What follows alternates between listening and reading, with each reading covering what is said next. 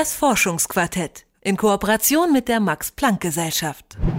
Hatten Sie schon mal einen Traum, in dem Ihnen klar wurde, dass Sie gerade träumen? Wenn ja, dann hatten Sie einen sogenannten Klartraum. Vielleicht haben Sie sich das zunutze gemacht und sind zum Beispiel geflogen oder haben Ihr Unterbewusstsein erforscht. Warum manche Menschen solche Träume haben, ist wissenschaftlich noch immer nicht geklärt. Die Wissenschaftlerin Eliza Filebitsch vom Max-Planck-Institut für Bildungsforschung in Berlin hat neue Antworten auf diese Frage gefunden. Über die Ergebnisse ihrer Studie hat Detektor FM-Reporter Mike Sattler mit ihr gesprochen.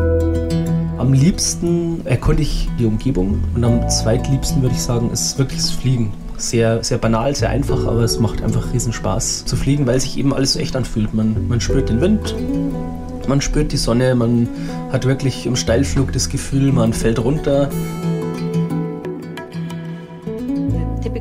Das typischste Beispiel ist, dass sie anfangen zu fliegen oder Sex mit jemandem zu haben. Sie springen auf Berge oder verändern ihre Umgebung. Solche Sachen eben. Über Städte und weite Ebenen fliegen, Dinge aus dem Nichts erscheinen lassen und verändern. Was klingt wie ein Traum, ist auch ein Traum. Allerdings eine ganz spezielle Art von Traum, ein Klartraum. Ein Traum, in dem sich der Träumer seines Träumens bewusst ist indem er durchschaut, dass seine Umgebung und alles darin nur seine eigene Vorstellung ist und deshalb beliebig manipuliert werden kann. Simon Rausch, der vor kurzem ein Buch zum Klarträumen veröffentlicht hat, ist nach jahrelanger Erfahrung noch immer begeistert. Gerade weil es eine Konstruktion vom eigenen Geist ist, ähm, da bin ich immer wieder überrascht, wie schön, wie detailliert und wie interessant einfach manche Dinge im Klartraum gestaltet sind. Die Psychologin und Hirnforscherin Eliza Filebitsch hat hingegen selbst noch keinen Klartraum erlebt. Aber sie kann sich zumindest vorstellen, wie es sich anfühlen muss. Ich denke von dem, was die Leute erzählen, aber ich weiß es nicht genau, muss es sehr lebendig sein. Sie fühlen sich sehr präsent in dieser imaginären Welt, die sie kontrollieren können. Filebitsch findet Klarträume interessant. Nicht nur, weil die Träumer so spannende Dinge in ihren Träumen machen können, sondern weil sie sich für das menschliche Bewusstsein interessiert. Und das ist in Klarträumen aktiv, im Gegensatz zu normalen Träumen. Vor allem ein bestimmter Aspekt unseres Bewusstseins schien der Wissenschaftlerin eng mit Klarträumen verbunden. Wer seinen Traum bewusst erlebt, der sieht kritisch auf seine eigene Wahrnehmung, hinterfragt seine Denkprozesse. Psychologen nennen das Metakognition. Im Alltag kommen wir die meiste Zeit ohne Metakognition zurecht. Aber es gibt Situationen, in denen sie sehr hilfreich ist. Say for example you're studying for an exam. Sagen wir zum Beispiel, Sie bereiten sich auf eine Prüfung vor und jetzt müssen Sie entscheiden, ob Sie weiterlernen müssen oder nicht. Da können Sie metakognitiv beobachten, wie gut Sie den Stoff beherrschen und dann entscheiden, ob Sie noch mehr lernen müssen oder bereit für den Test sind. Um das Bewusstsein besser zu verstehen, hat sich Eliza Filebitsch die Klarträume zunutze gemacht. Denn Filebitsch möchte keine philosophischen Meditationen über den Geist verfassen. Sie will das Bewusstsein auf einer physikalischen, neuronalen Ebene erfassen. Zuvor hatte sie sich mit dem freien Willen beschäftigt. Wie auch die Frage nach dem Bewusstsein ist die Frage nach dem freien Willen mit vielen philosophischen Implikationen verbunden. Das gibt Filebitsch gerne zu. Aber sie lassen sich auch naturwissenschaftlich beantworten. Man müsse die philosophischen Fragen einfach operationalisieren.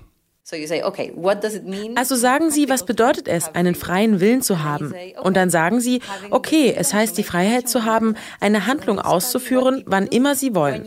Und in diesem Moment beobachten Sie die Menschen und Sie untersuchen, welche Hirnregionen dabei aktiv sind. Ähnlich ging Filewitsch nun auch in ihrer Untersuchung der metakognitiven Fähigkeiten vor. Dazu untersuchte sie zwei Gruppen. In der einen waren Probanden, die keine oder nur sehr selten Klarträume erleben. Die andere Gruppe bestand aus Klarträumern. Mit einem Magnetresonanztomographen hat Filebitsch die Gehirnaktivität der Probanden untersucht.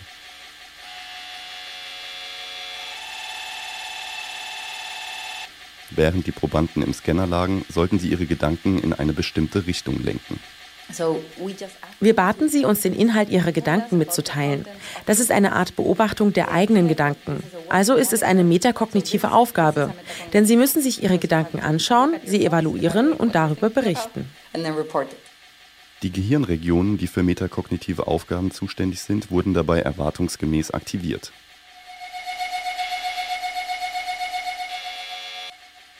Der Magnetresonanztomograph zeichnete bei den Klarträumern eine wesentlich größere Aktivität in diesen Regionen auf als bei der Gruppe ohne Klarträumer.